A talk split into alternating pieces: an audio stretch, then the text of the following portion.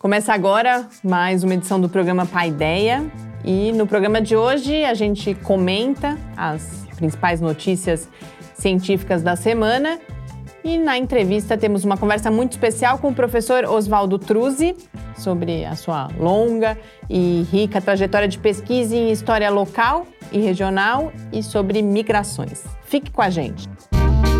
Começa agora o seu encontro semanal com a cultura científica. Programa Pai Ideia.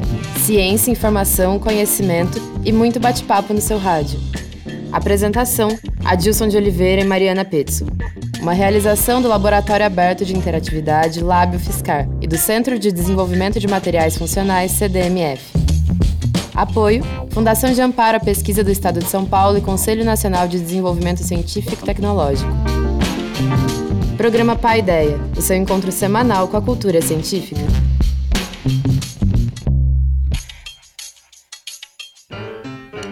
Muito boa noite. A gente começa agora mais uma edição do programa Paideia, que é uma realização do Laboratório Aberto de Interatividade da UFSCar, o LAB, e do Centro de Desenvolvimento de Materiais Funcionais, CDMF. O programa vai ao ar todas as terças-feiras nas redes sociais, no site do Lab e às 8 horas da noite estreia também na Rádio UFSCar em 95,3 FM e na internet em www.radio.fiscar.br. Apresento o programa comigo, o professor Adilson de Oliveira. Muito boa noite, Adilson. Boa noite, Mariana. Boa noite a todos. Eu tenho aqui várias notícias para a gente comentar hoje. Começando por uma que não é exatamente uma notícia, mas uh, o Adilson separou um texto muito interessante sobre uma poetisa uh, dos Estados Unidos, a Amy Catanzano, que fez uma residência num centro de física quântica e, a partir disso, elaborou um poema que se chama, na minha tradução do inglês, Linhas do Mundo, um poema de supercomputador quântico. E o que eles colocam nesse texto, e a própria Amy uh, apresenta, é que a física quântica ela traz uma visão uh, contra-intuitiva do mundo, né? vai contra várias coisas que, que que são as formas como a gente está acostumado a entender o mundo e que por isso é muito difícil falar sobre ela para as pessoas que não são da área e falar sobre ela com uma linguagem que não seja matemática. E aí ela entende que a poesia pode ser uma linguagem interessante para isso. A partir dessa residência, ela compreendeu uh, um pouco como funcionava o supercomputador quântico, no caso. Então, ela parte de uma arquitetura, de uma organização espacial ali do supercomputador quântico para elaborar esse poema, que são linhas que você chega a alguns nós, a, a, palavras, e a partir dessa palavra você escolhe se você vai numa direção, você vai noutra. É, é difícil de explicar, recomendo depois que tentem conhecer o, o, poema, mas eu acho que o, o, que é muito interessante da gente comentar aqui, que é uma coisa que a gente sempre fala aqui no Pai Ideia também, que é importante no nosso trabalho, é essa relação entre arte e ciência que parecem coisas tão distintas, mas que são, na verdade, formas de olhar e da gente tentar compreender e se relacionar com o nosso mundo, né, Adilson? Exatamente. Tanto arte como ciência são representações que nós criamos do nosso mundo, da, da nossa natureza e das nossas ideias. O caso da física quântica, que ela é muito é, contra-intuitiva, até esotérica, no sentido de ser uma, uma, uma, uma ideia, um modelo científico que constrói conceitos e ideias que não estão de acordo com a nossa percepção da realidade que a gente tem do mundo macroscópico, acaba levando então uma certa dificuldade para compreender. Por isso, de fato, o modelo da física quântica, para a gente entendê-lo profundamente, a gente só consegue entendê-lo a partir da linguagem matemática que consegue expressar algumas ideias, expressar algumas coisas. Por exemplo, o conceito de onda e partícula serem eh, na natureza, a gente tem essa dualidade que os objetos eles são ao mesmo tempo têm comportamento de partícula, ao mesmo tempo comportamento de onda. Isso é uma coisa totalmente contraintuitiva, porque no nosso mundo a gente vê as coisas ondulando ou as coisas na forma corpuscular. Mas na natureza, na escala atômica, né? É bom sempre frisar acho isso. Que é importante destacar é, isso. Destacar né? isso, a natureza na escala atômica, ela se comporta de uma maneira diferente. Então, os, ente, os entes quânticos que a gente se refere, estamos falando de prótons, elétrons, átomos, são essas partículas que se comportam dessa maneira e assim apresentam comportamentos difíceis de representar. No caso dessa ideia dela, eu também achei muito interessante como ela construiu, porque é uma outra forma de representar. A gente costuma representar, por exemplo, é, os comportamentos, os objetos, por forma de gráficos, por forma de imagens. Né? A própria física quântica tem um negócio chamado diagramas de Feynman, que ele demonstra interações a partir de colocações de setinhas, etc., e consegue descrever as interações quânticas, por exemplo. Então, você construir isso de uma outra forma é uma outra linguagem que você está construindo. É claro que a linguagem que ela usa da arte não vai ter a mesma precisão do que a linguagem matemática que está sendo usada, uma vez que a linguagem matemática ela, ela evita que você tenha ambiguidades nas ideias que você está apresentando. Imagino que na poesia seja exatamente o contrário, né? exatamente né? Abre isso. uma multiplicidade de interpretações e acho que o objetivo nunca foi, inclusive, a questão da precisão, mas ir nos familiarizando com esse outro universo. E aí eles fazem uma nessa questão da familiarização e bastante relacionado à divulgação do conhecimento científico, eles falam das metáforas. Ah, a poesia usa muitas metáforas e eles colocam como a própria física se apropria de algumas ou faz algumas metáforas para falar da, dos seus conceitos. Então ele cita o exemplo de emaranhamento, de emaranhamento quântico, fala também do, dos quarks, né, do que tem sabor, tem cores. cores, mas eles colocam também as limitações das metáforas. Então, por exemplo, no caso de emaranhamento quântico, dá a ideia de que aquelas partículas estariam em contato uma com a outra, o que não é verdade. Então, é, é com isso que a gente lida o tempo inteiro, esse limite entre conseguir nos expressar mas uh, também manter, de certa forma, deixar claro quais são os limites dessas metáforas que são construídas, né? É, exatamente. Todo mundo tem a ideia, por exemplo, de um átomo ter, ser parecido com um sistema solar. Você tem um núcleo com os elétrons girando em torno do átomo, como se fossem os planetinhas girando em torno do Sol. Esse foi o primeiro modelo que foi feito lá pelo Rutherford, no começo do século XX, que depois a gente vai descobrir que, ele, que o átomo realmente não é isso. Uma vez que você tem essa dualidade onda-partícula, o elétron não pode ser uma bolinha girando em torno de um núcleo, porque senão eu saberia exatamente onde ele está a cada momento, e a própria física quântica diz que isso é impossível de ser feito. Então a representação que você vai fazer do átomo, ela vai ter que ser diferente. Porém, se eu pensar o átomo como uma bolinha girando em torno, o elétron como uma bolinha girando em torno do núcleo, eu consigo, por exemplo, explicar como que o átomo de hidrogênio emite luz e com valores bem próximos aos observados experimentais. Então, ou seja, uma representação é um modelo que, como todo, tem suas limitações. Então, as metáforas que a gente sempre trabalha, elas sempre apresentam então uma limitação daquilo que a gente está vendo e da percepção, uma vez que a construção dela é baseada exatamente naquilo que a gente consegue ver e entender. Bom, recomendo que uh, procurem essa notícia.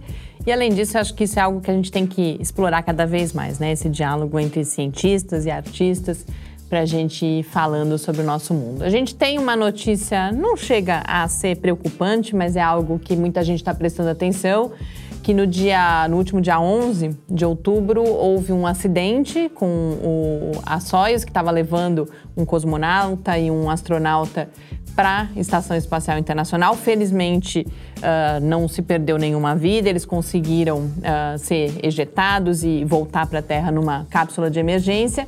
Mas isso tem alguns impactos no programa espacial, inclusive norte-americano, porque o único veículo nesse momento transportando astronautas para a Estação Espacial Internacional são as Soyuz russas, que agora estão aí, de certa forma, sob suspeita, ou no mínimo é necessário fazer uma análise, está sendo feita análise para saber a causa desse acidente. Todas as declarações até agora foram muito otimistas.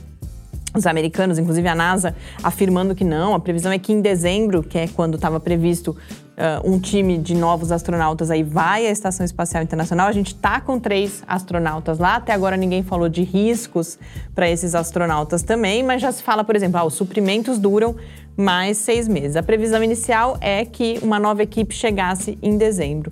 Além da questão do risco para esses astronautas, do qual não se fala ainda, tem o risco da Estação Espacial Internacional ficar vazia, né, Adilson? É, esse é um problema desde que foi feito esse projeto, né? Os americanos tinham o ônibus espacial que justamente eh, fazia o papel de levar a carga para a Estação Espacial e os astronautas. O projeto da Soyuz é um projeto bastante antigo. É claro que tem sido feitos os upgrades, né, as melhorias, mas é um projeto antigo e robusto, que funciona muito bem. Já foram feitas, eu acho que centenas de lançamentos da nave Soyuz. A gente tem que lembrar que a nave Soyuz, diferentes zonas espaciais, elas não são reutilizáveis, cada vez se lança uma, etc. Então tem isso, mas alguma hora alguma coisa vai dar um problema, alguma coisa vai dar uma falha, principalmente numa coisa tão complexa quanto um lançamento espacial. Eles colocam, inclusive, que eles terem conseguido voltar com vida, em segurança, parece paradoxal, mas é mais um, um, um, sinal, uma evidência da robustez do programa. Uma né? coisa, por exemplo, que não era possível no ônibus espacial. Não tinha como fazer como eles fizeram na só ejetar uhum. e os astronautas conseguir separar e conseguir imediatamente é, voltar. No caso do ônibus espacial, que ele era muito grande, não tinha essa coisa de uma saída de emergência como eles eles, eles fizeram ali, né? Bom, a gente continua acompanhando, inclusive as notícias também sobre a corrida dos pró do próprio Estados Unidos com empresas aí comerciais para ter um novo veículo. E na semana passada, a Folha de São Paulo publicou uma notícia sobre aquilo que internacionalmente ficou conhecido como o trote dos estudos queixosos, do inglês, Grievance Studies. A matéria da Folha explica como três autores, sendo uma editora, um matemático e um filósofo, fabricaram 20 artigos falsos com supostas conclusões de estudos de gênero, sexualidade, raça. Boa parte dessas conclusões eram absurdas e, mesmo assim, sete artigos foram aceitos para publicação em revistas especializadas. Nessa edição de Mídia Ciência, eu comento não só esse trote, mas também problemas na forma e no momento em que ele foi divulgado. Mídia e Ciência. Resumo semanal comentado das principais notícias sobre ciência e tecnologia do Brasil e do mundo. Segundo os autores dos falsos estudos de gênero, sexualidade, raça e outros temas relacionados que ganharam visibilidade na semana passada com o apelido de Grievance Studies, seu objetivo era provar o viés político de algumas correntes de pensamento predominantes nesses estudos. O que, para esses mesmos autores, compromete a qualidade e a veracidade de todo o conhecimento produzido nessa área. Pelo que eu pude verificar, no Brasil só a Folha deu a notícia, mas em outros países, especialmente nos Estados Unidos, o debate foi mais intenso. E isso me parece um problema importante no texto da Folha, que simplifica demais e não retrata nem de longe as tensões, disputas e os conflitos que estão além da superfície dessa questão. A generalização já começa no título, que fala em viés nas ciências humanas. Aparentemente houve um cuidado editorial em destacar as críticas ao trote já no subtítulo, mas essas críticas recebem só metade do espaço que é dedicado aos acusadores, e justamente na parte de baixo do texto, a qual a maioria dos leitores nem chega. São muitas as reflexões possíveis e não dá para abordar todas em profundidade por aqui. Uma das questões é o viés ideológico dos próprios acusadores, que tem o objetivo principal de atacar políticas e movimentos identitários como o Me Too e Black Lives Matter. Um outro ponto é a disputa epistemológica histórica que existe entre as chamadas ciências duras, como a física, a química, a biologia, e as pesquisas nas áreas da educação, das ciências humanas e sociais. A gente pode falar também de diferentes fragilidades no universo dos periódicos científicos, fragilidades essas que não são privilégio das ciências humanas. E temos ainda a chamada crise de reprodutibilidade das pesquisas científicas, especialmente no campo biomédico. Crise que diz respeito às dificuldades para reproduzir os resultados encontrados em boa parte dessas pesquisas. Esses e outros debates estão em vários textos publicados na imprensa estrangeira e eu recomendo um artigo publicado no Vox. Aqui Eu quero destacar o fato dos artigos falsos terem não só argumentos artificialmente fabricados, mas dados que são totalmente inventados. Como expressa o artigo do Vox, todo o sistema de publicação científica, de revisão por pares, depende de um certo nível de confiança. A ciência tem mecanismos de autocorreção que permitem a identificação a posteriori da publicação de dados falsos. Mas se os editores e os pareceristas precisarem duvidar da veracidade dos dados reportados em todos os artigos que eles recebem, a gente desiste já do empreendimento científico, que desse jeito fica inexoravelmente inviável. A coisa toda me parece ainda mais complicada nesse momento em que a gente vive, que combina ataques às minorias, às evidências científicas além, é claro, do reinado da desinformação e das notícias comprovadamente falsas. Nessa semana, por exemplo, a gente leu sobre uma nova ferramenta do Facebook para ajudar na avaliação da qualidade de uma informação. E leu também sobre esforços do Ministério da Saúde para combater informações falsas. Mas, nessa mesma semana, foi dada visibilidade e relativa importância a essa ação que se valeu justamente da falsificação para denunciar a suposta não neutralidade de um campo rival. Se a gente continuar se acostumando à mentira e à manipulação de informações, e mais do que isso, entendendo que vale tudo para combater aquilo com que a gente não concorda, muito em breve não vai existir mais um caminho de volta para o diálogo que tantos discursos, muitos deles vazios, tem pregado nos últimos dias. Boas leituras e até a semana que vem. Estamos de volta com seu encontro com a cultura científica. Estamos de volta aqui no Paideia e na semana que acabou de passar, aconteceu a edição de 2019, 2018, perdão, da Semana Nacional de Ciência e Tecnologia, com o tema Ciência para a redução das desigualdades sociais. E para destacar justamente o papel da ciência e da educação na redução dessas desigualdades, eu chamo agora um Clique Ciência com a professora Denise de Freitas, do Departamento de Metodologia de Ensino da UFSCar, em que ela fala das suas pesquisas sobre formação de professores de ciências e uma educação científica crítica. Depois a gente volta para a entrevista com Oswaldo Truzzi, que é professor titular aposentado do Departamento de Engenharia de Produção da UFSCar, atuante no programa de pós-graduação em Sociologia da Universidade. Clique Ciência.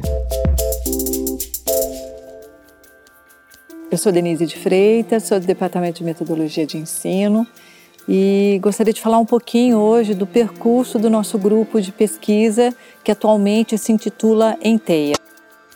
Grupo, criado desde 1999, ele tem trabalhado com praticamente três frentes né, de pesquisa. É a formação de professores de ciências, né, a ambientalização curricular e a educação científica crítica. Dentro desses projetos de pesquisa, a gente tem construído, né, vamos dizer assim, questões para principalmente tentar entender um pouco sobre como se dá os processos de formação de professores dentro da perspectiva de uma educação científica crítica que leve em conta não só a perspectiva dos conceitos científicos, uh, da forma como são produzidos pela ciência de referência, mas também uh, entendendo uh, que o processo de formação, uma formação mais cidadã, né, das pessoas, dos sujeitos, para entender esse mundo da ciência e da tecnologia, ele se passa também pela compreensão de como se insere né, a ciência num contexto cultural e num contexto, portanto, da dimensão que envolve a dimensão política, uh, econômica, cultural, social da sociedade. Temos trabalhado muito numa perspectiva também de entender a produção do currículo, uh, entendendo essa produção do currículo como uh, não algo técnico, mas sim como algo uh, de tensões, né, um movimento de tensões uh, entre as políticas e entre a própria realidade, né, tentando abordar um pouco a, uma perspectiva de como trazer para a formação de professores, trazer para as salas de aulas da educação básica uma perspectiva de compreensão do mundo que leve em conta né, esse avanço da ciência da tecnologia, mas também que faça críticas a essa própria produção de conhecimento. Nesse sentido, a gente se preocupa muito com a ênfase da questão ambiental, né, da socioambiental, entendendo esses fenômenos como eles estão presentes na realidade e como eles podem ser compreendidos dentro dos processos educativos. Né? Uh, temos trabalhado também com uma perspectiva de produção de material didático dentro dessa ênfase. Em relação à questão da formação de professores, uh, nós temos trabalhado muito pensando que não existe uma dicotomia entre o processo da própria formação, né? nós como formadores de professores, e, e também as nossas práticas de pesquisa sobre a formação de professores, elas não estão dissociadas.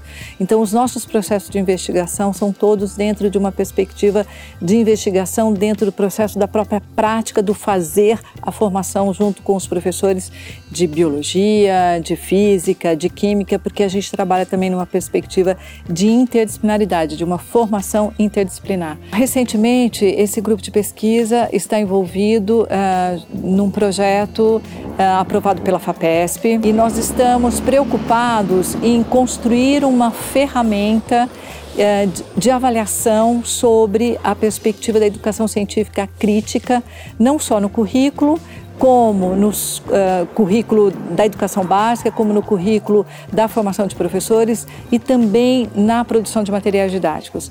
Para isso, a gente está uh, aplicando o método Delphi, né, junto a um painel de especialistas que tem nos ajudado a pensar o que deveria, quais seriam os conhecimentos, quais seriam as habilidades, quais seriam, uh, na verdade, os problemas e os desafios né, que nós temos que enfrentar para efetivamente construir uh, dentro do ensino das ciências, né, na educação básica e também na formação de professores, como que nós podemos pensar uh, como deveriam ser esses processos. Para isso a gente precisa primeiro fazer um diagnóstico e para um bom diagnóstico a gente precisa ter uma boa ferramenta paliativa. Estamos de volta com seu encontro com a cultura científica. Entrevista. Estamos de volta aqui no Paideia. Hoje na entrevista eu converso com Oswaldo Mário Serra Truzzi sobre a sua vasta trajetória de pesquisa em história local e regional, história social e sociologia das migrações, entre outros temas. Oswaldo, muito obrigada por ter aceito o nosso convite. É um grande prazer e uma honra recebê-lo aqui hoje no Paideia. Ah, eu que agradeço. Nesse momento, você está aí na, com o um lançamento de dois livros. Eu queria começar falando do primeiro, que é a tradução de Patrícios, Sírios e Libaneses em São Paulo, que agora está sendo publicado em inglês nos Estados Unidos pela University of Illinois Press.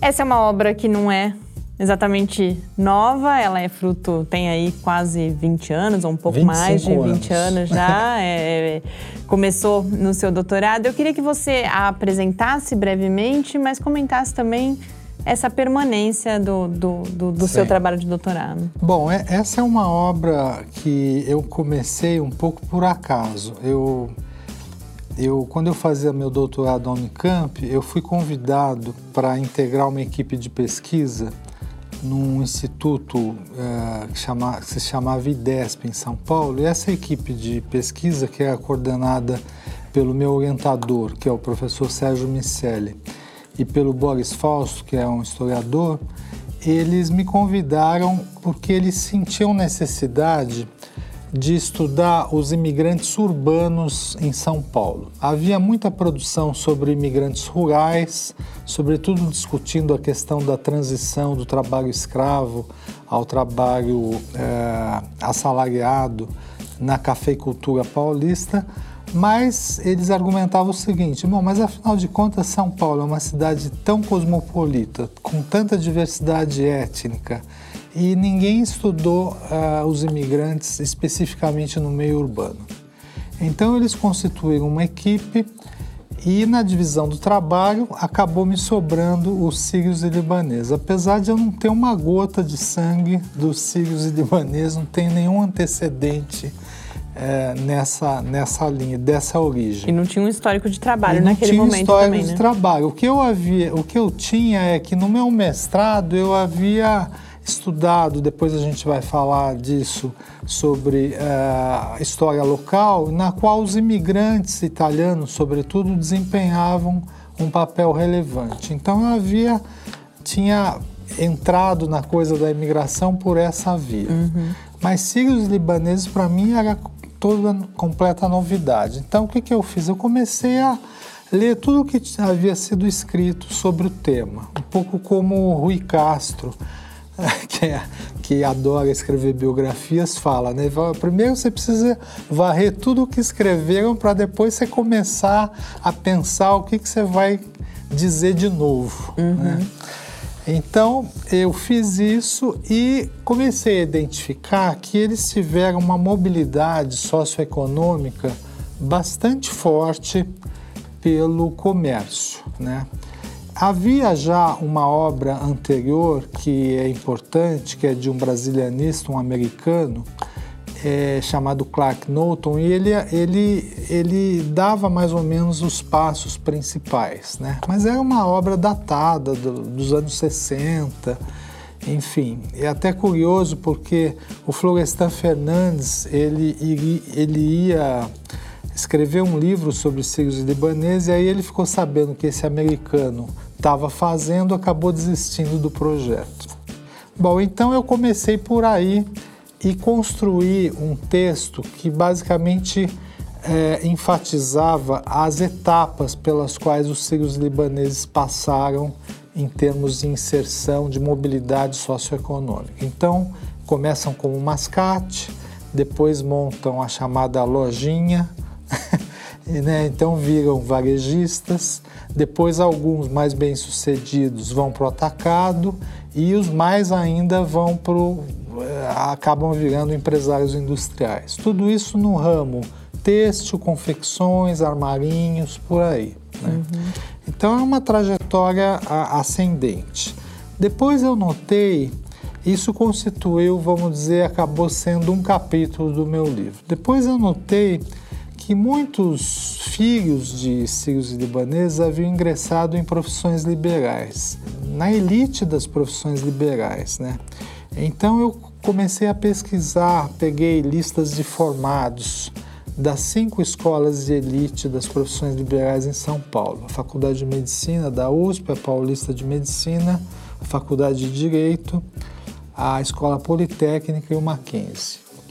E notei que até 1930 tinham poucos sobrenomes sírios e libaneses, mas depois de 30 isso começa a aumentar, aumentar, e eu fui até 1950.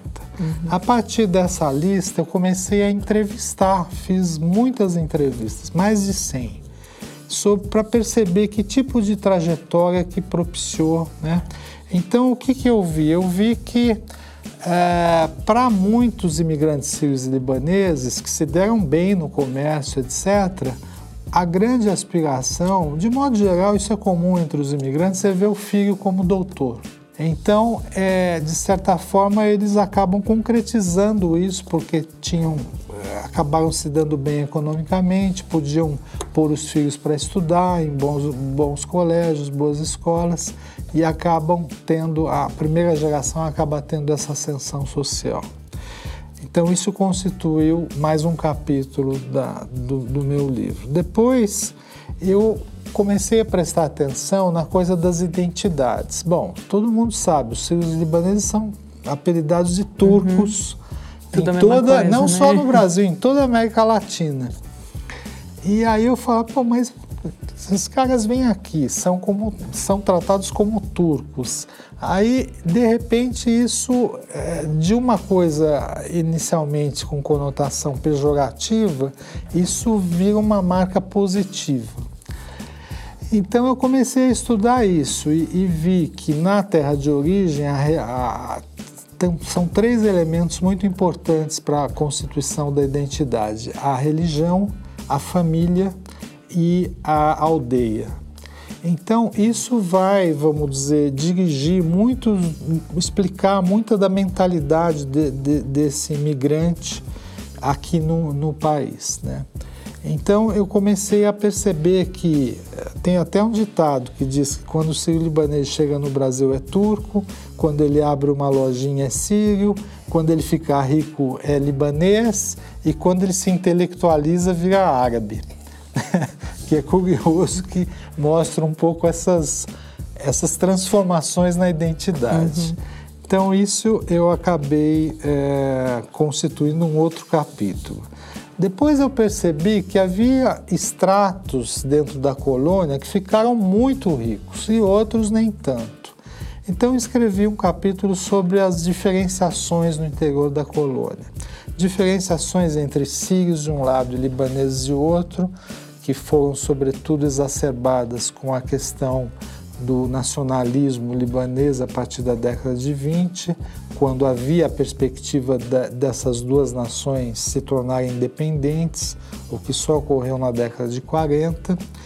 É, diferenciações em relação à religião, em geral eles eram cristãos, mas tinha os libaneses em geral maronitas, os os sírios em geral ortodoxos, outros melquitas, isso para não falar dos muçulmanos, que é um outro grupo. É, e diferenciação em relação a como que a colônia casava. Os ricos procurando se reproduzir, se casando com ricos, e, enfim. Então isso constitui um outro capítulo. Quando eu tinha essas quatro coisas escritas, surgiu a oportunidade de eu ficar um ano nos Estados Unidos.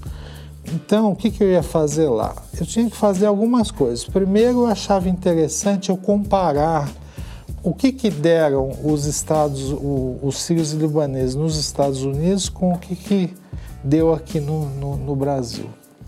Por quê? Porque eles se originaram de um, de um mesmo local pequeno, então a origem era relativamente homogênea. Uhum. Então eu podia, controlando isso, testar o efeito da estrutura social do acolhimento sobre as trajetórias deles. deles. Então o que, que eu descobri? Que uma coisa muito importante é se os sírios libaneses chegaram e como eles se inseriram frente a outros grupos imigrantes. Então, no caso americano, eles tiveram uma inserção tardia. Chegaram muito depois, a imigração começou muito antes, já no começo do século XIX, e eles chegaram só no final do século XIX. No caso brasileiro, foi o contrário. Eles são praticamente contemporâneos da, do início da migração em massa, embora não sejam a, o grupo étnico mais numeroso. Né? Então, isso fez toda a diferença sobretudo em relação aos judeus. Por quê? Porque os judeus ocupavam o mesmo nicho econômico que os sírios libaneses. Uhum. Até os americanos tratam genera, generalizadamente de etnias comerciais. Uhum. Né? Judeus, sírios libaneses, armênios, chineses agora.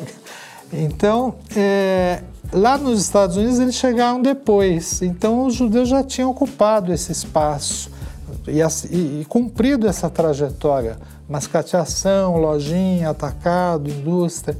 Aqui eles chegaram antes. Os judeus só vieram, começaram a vir para cá na década de 20, 30. Eles sempre preferiram ou os Estados Unidos ou quando tinha que ser na América Latina, a Argentina. Uhum. Então, isso explica a trajetória maior, quer dizer, o sucesso maior em termos de mobilidade dos sírios e libaneses no, Brasil, Brasil, do que no, nos Estados Unidos. A outra coisa que eu fiz lá em Chicago foi é, falar alguma coisa sobre a origem deles. Como é que eles. Porque quando o sujeito migra, ele não carrega só o corpo físico, ele carrega uma mentalidade, uns valo os valores, enfim. Então eu tinha que dizer um pouco sobre como é que era isso lá. E foi ali que eu descobri, quer dizer, que na verdade eles não vieram, vamos dizer, como aventureiros, desgarrados, eles tinham um projeto, eles tinham compromissos familiares. Uhum. Que o que, que acontecia? Lá no Líbano e na Síria, na região que era conhecida como Líbano e Síria, eles perceberam que enviar um ou dois filhos à América podia fazer muita diferença em termos do status relativo nas aldeias, porque esses filhos iam, conseguiam juntar algum dinheiro, enviavam remessas, com isso a família podia comprar uma propriedade rural maior, se dar melhor, aumentar o status, o prestígio, etc. Então houve uma verdadeira febre em direção à América, né? Então, esses imigrantes que vieram para cá, eles vieram inicialmente com esse propósito. Não, eu vou lá, vou fazer um pé de meia, vou mandar remessa, depois volto. Só que aí não volta. Não uhum. volta porque o Brasil, e particularmente São Paulo, dava perspectivas de mobilidade mais importantes. E aí, sobretudo, quando eclode a Primeira Guerra Mundial, eles começam, em vez de eles voltarem, eles que vêm trazendo primo, parente, tio, filho, sobrinho de lá, que é o que a gente chama de imigração em cadeia. Eles, diferentemente que a gente, quando a gente fala de imigrantes, principalmente é. a gente lembra dos italianos tal, que é. vieram muitas vezes aqui para o interior trabalhar com a parte da agricultura, etc. Eles já eram um perfil diferente, eles já vieram justamente para se efetivar nessa do questão comércio. do comércio e é. tal, buscar um espaço é. aqui. Mas Embora... e, e, e, e, como você estava relatando, a maioria deles, muitos tiveram muito sucesso, cresceram, né, ascenderam diversas áreas. A política também, quantos são descendentes né, de, dessa área? Assim. É. É, e essa escolha, eles vieram particularmente para São Paulo, justamente por causa dessa oportunidade comercial que São Paulo tem, ou eles é. também foram parar em outros lugares do Brasil? Não, eles vieram sobretudo para São Paulo, mas se espalharam a partir de São Paulo para os sertões afora. Né? Uma das coisas características, por exemplo, da revalorização da identidade é que eles vão se apresentar como os novos bandeirantes. Hum, o que, que quer dizer isso? Quer dizer, bom, vocês sabem, o bandeiranti, bandeirantismo é uma, é uma marca, quase um mito fundador da coisa aqui de São isso, Paulo. Exatamente. E eles vão falar: não, nós somos, de certa medida, bandeirantes, porque a gente amplia os horizontes de São Paulo e leva as mercadorias, as novidades da capital para os sertões. Eles afora. fizeram os mascates, era no é, momento os mascates, que eles se Exatamente isso. Uhum. Então, eu estava dizendo, eles são urbanos, mas as zonas rurais constituem um mercado importante para mascatear. Então, embora eles tivessem uma base urbana, eles mascateavam muito pelas fazendas de café e eram bem-vindos, porque muitas vezes o colono não tinha opção a não ser comprar no armazém do patrão, uhum. do, do fazendeiro. Então passava então, a ser uma alternativa, é, né? Quando, quando chega o mascate é uma alternativa interessante. E o Adilson toca em uma outra questão que eu sei que aparece no seu trabalho sim. também, que é essa, essa inserção ah, política sim. dos descendentes, é. e você fala, inclusive, numa sobre-representação, é. né, Oswaldo? Então, eu, eu, depois, eu, quando eu voltei dos Estados Unidos, eu acabei indo por essa linha, porque é um pouco natural que famílias que tiveram uma ascensão econômica notável, cujos filhos entraram no, no mercado de profissões liberais, o que legitima é, uma certa competência, né? O cara ter um diploma de uhum. engenheiro, ou advogado, ou médico. Porque vejam bem, o comércio pode trazer muito dinheiro, mas o título de doutor traz uma legitimidade que o comércio não traz. O uhum. comércio, ao contrário, às vezes ele levanta até suspeita de ganho fácil, de coisa ilícita. O título de doutor não, ele traz uma. E isso é muito importante para a carreira política, porque você extrai legitimidade disso. Então, a entrada na política foi um pouco uma consequência natural. Inicialmente, a maior parte dos, dos filhos de libaneses que entraram na política passavam pela Faculdade de Direito, que é uma espécie de instituição credenciadora. Mas depois começaram a entrar na política e na Assembleia Legislativa ou na Câmara Federal políticos do interior de São Paulo que haviam sido prefeitos, vereadores e prefeitos em, em, nas, nos municípios do, do, interior. Então é e aí é uma avalanche, porque como eles estão muito espalhados, estão muito disseminados, gente, eu entrevistei um cara que dizia, olha, qualquer buraco tem turco, uhum. né? Tem tudo quanto é então tem trajetórias assim muito é, incríveis, né? Por exemplo, vou citar uma que é o do Jatene, né? Bom, o pai dele era mascate no Acre. Veio com o ciclo da borracha, mascatear. Bom, ele se tornou um, né, um médico, né? uma referência, etc. E tal. Então, muito, muitas trajetórias políticas. Bom, aí Basta ver agora, né? Uhum. A gente uhum. tem um Temer, tem um candidato que é o Haddad, uhum. teve, bom, teve o Maluf, uhum. e não é só, posso falar, por exemplo, da inserção dos sírios libaneses via política, na política via clubes de futebol, tipo Nabia Bichedi, Vadielu, e por aí uhum. vai. Enfim, eles estão no Rio de Janeiro, nas escolas de samba, estão muito enraizados. E se a gente fizer a conta, eu fiz essa conta na época que eu fiz o doutorado, entre quantos de origem tinha na Assembleia Legislativa e na Câmara dos Deputados em relação ao tamanho da colônia, do, eles estão sobre-representados é, em relação, por exemplo, a italianos, espanhóis, japoneses, etc.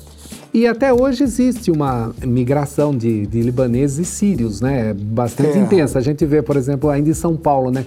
Essa coisa, a gente, se andar um pouquinho na Avenida Paulista, você vai achar um monte de lojinhas. É que são desses sírios libaneses mais novos, que continuam é. ainda fazendo essa migração. Eles fazem o mesmo tipo de trajetória? Esperam o mesmo tipo de coisa? É, hoje mudou um pouco, porque a coisa da mascateação está mais difícil, Sim. porque há mais violência, o sujeito é assaltado. Então hoje normalmente ele trabalha já para algum parente. E há uma diferença fundamental, que a imigração mais recente é sobretudo, sobretudo em razão da guerra civil no Líbano e agora Sim. da Síria, são, são grupos, sobretudo, de muçulmanos. Então, isso dá uma característica um pouco diferente em relação a imigra essa imigração mais histórica de, que era mais de, de cristãos. De cristãos é. Então, é basicamente isso que eu fiz. Ma uh, mais recentemente, a convite do SEBRAP, eu escrevi um capítulo sobre muçulmanos em São Paulo, contando um pouco essa história. Uhum. Então é isso que compõe o, o, livro sobre os sírios e libaneses. Por que, que eu acho que há uma permanência? Porque, de alguma forma, academicamente, o livro acabou se tornando uma referência. Todo mundo que ia estudar sírios e libaneses acabou passando pelo meu livro. E não só quem estudar sírios libaneses, mas quem ia estudar imigrantes de modo geral. Então, na academia, isso acabou se constituindo. Ah, você vai, você vai estudar imigrantes, você precisa ler o livro do Oswaldo, porque ali você tem todos os temas que uhum. são interessantes de serem tratados, etc. E, tal. e também o livro teve uma corrida muito grande na colônia, na colônia que se né? viu uhum. um pouco retratada. Eu, por exemplo, depois, uns dois anos depois que o livro saiu, eu tive a oportunidade de receber um prêmio da colônia, que, é, que se chama Prêmio 25 de Março, que é muito significativo. E eu fui o primeiro que não era da colônia a receber o prêmio. Eu fiquei muito honrado, porque foram três, vamos dizer, intelectuais, eu, professor Aziz Absaber uhum. e o Emir Sader. Uhum. Então, quer dizer, eu fiquei. falei, o que, eu estou fazendo aqui no meio de tanta gente cobra? É, então, é, eu acho que isso um pouco explica o interesse, e, por exemplo, o interesse do, dos americanos agora em, em ver traduzido o livro, que, enfim, fiquei muito contente. Todo o tempo aqui passa mais rápido do que o normal. a gente vai falar só desse livro, porque a gente, o nosso tempo já está acabando. Depois eu, eu falo do outro livro para quem tiver curiosidade, mas eu queria, para terminar, que você comentasse. O Adilson traz essa questão da imigração nesse momento. A gente sabe o tempo inteiro que a imigração hoje no mundo Sim. é uma questão bastante particular. Uh, no Brasil, a gente começa a receber ou recebe mais esses imigrantes dessa, dessa questão mundial. E tem também imigração interna, toda essa questão de estereótipo, de preconceito. A gente acabou de viver um pouco essa situação. Queria que você terminasse comentando um pouco a importância da gente estudar essas migrações, essas imigrações, para viver, para entender e para combater também, em, momentos como esse, a, a, violência, por exemplo, contra esses imigrantes? É, então, as migrações acabaram se tornando um, um tema candente pela questão da globalização, pela questão da, da facilidade, do barateamento do, dos deslocamentos e também um pouco pela instabilidade dos regimes pós-coloniais na África, uhum. na Ásia e mesmo na América Latina. Então, eu acho que hoje a Europa e os Estados Unidos vivem um momento de fechamento das fronteiras, o que é lamentável, porque há uma espécie de amnésia social em relação ao fato de que eles esquecem uma, a, toda a história pregressa dele de colonizadores, a história pregressa dele de impérios é, onde ah, muitas das dominações foram exercidas e que ah, contribuíram para esgarçar, vamos dizer, essas sociedades locais. E esquecem também que muitos dos xenófobos de hoje é, na verdade, são descendentes de imigrantes do passado. Então, que também enfrentaram dificuldades, preconceitos, etc. No Brasil, eu acho que a gente vai, a gente está ainda um pouco abrigado, mas a gente vai chegar nisso. Essa crise da Venezuela acabou de mostrar isso, uhum. quer dizer que a xenofobia, quando a coisa toma um volume grande, o Brasil ainda tem muito poucos imigrantes contemporaneamente. Uhum. É, mas quando a coisa toma um volume grande, isso vai inevitavelmente gerar preconceito, xenofobia, etc. Do meu ponto de vista, quer dizer, o ato de migrar é um ato fundamental, quase constitutivo do ser humano. Quer dizer, o ser humano tem o direito a emigrar, tem o direito a buscar uma melhor qualidade de vida onde ele achar que isso deve estar, né? Agora, os estados nacionais nem sempre pensam assim, querem de alguma forma é, restringir isso, delimitar, e, então é, é, um, é, um, problema. Né? Eu acho que a gente ainda vai é, enfrentar muito esse tipo de, de dificuldade, então eu é, recomendo, acho que esse tema da imigração ele tem que ser mais discutido, uhum. porque senão a, ideia mais imediata é a gente refutar, a gente falar, não, eu estou desempregado porque esse cara está roubando meu emprego. Uhum. Ah, o Brasil está assim porque esse cara está trazendo, ele é estranho, está trazendo culturas, valores diferentes. Ao invés de pensar é o, o contrário, fácil. né? É, que, pois é. Que, que o caldo melhora. Enriquece. Exato.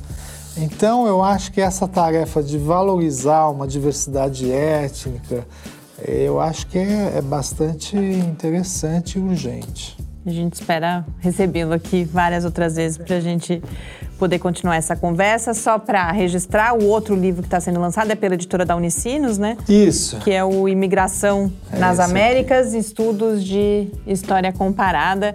Mas a gente espera poder falar com mais tempo sobre isso. De qualquer forma, agradeço demais a participação. Acho que a gente pôde se aprofundar na questão dos sírios e libaneses e sobre migrações em geral. Muito obrigada, Oswaldo. Eu que agradeço. Muito obrigado. Eu conversei com o professor Oswaldo Truzzi, que é professor titular, aposentado do Departamento de Engenharia de Produção da UFSCar, atuante no programa de pós-graduação em Sociologia da Universidade. Esse Pai Ideia agora fica por aqui. A gente volta na próxima terça-feira para mais um encontro com a cultura científica. Enquanto isso, você está convidado a acompanhar o Lab no Facebook, no Twitter ou, se quiser falar com a gente, pelo e-mail cliqueciência.br. Muito boa noite. Programa Pai Ideia. Ciência, informação, conhecimento e muito bate-papo no seu rádio. Uma realização do Laboratório Aberto de Interatividade, Lábio Fiscar, e do Centro de Desenvolvimento de Materiais Funcionais. Produção e pauta: Mariana Petzo e Tarcio Fabrício. Edição: Lucas Stefanuto. Apoio: Fundação de Amparo à Pesquisa do Estado de São Paulo e Conselho Nacional de Desenvolvimento Científico e Tecnológico. Para saber mais, acesse nosso site www.lab.fiscar.br. Programa Pai Ideia, o seu encontro semanal com a cultura científica.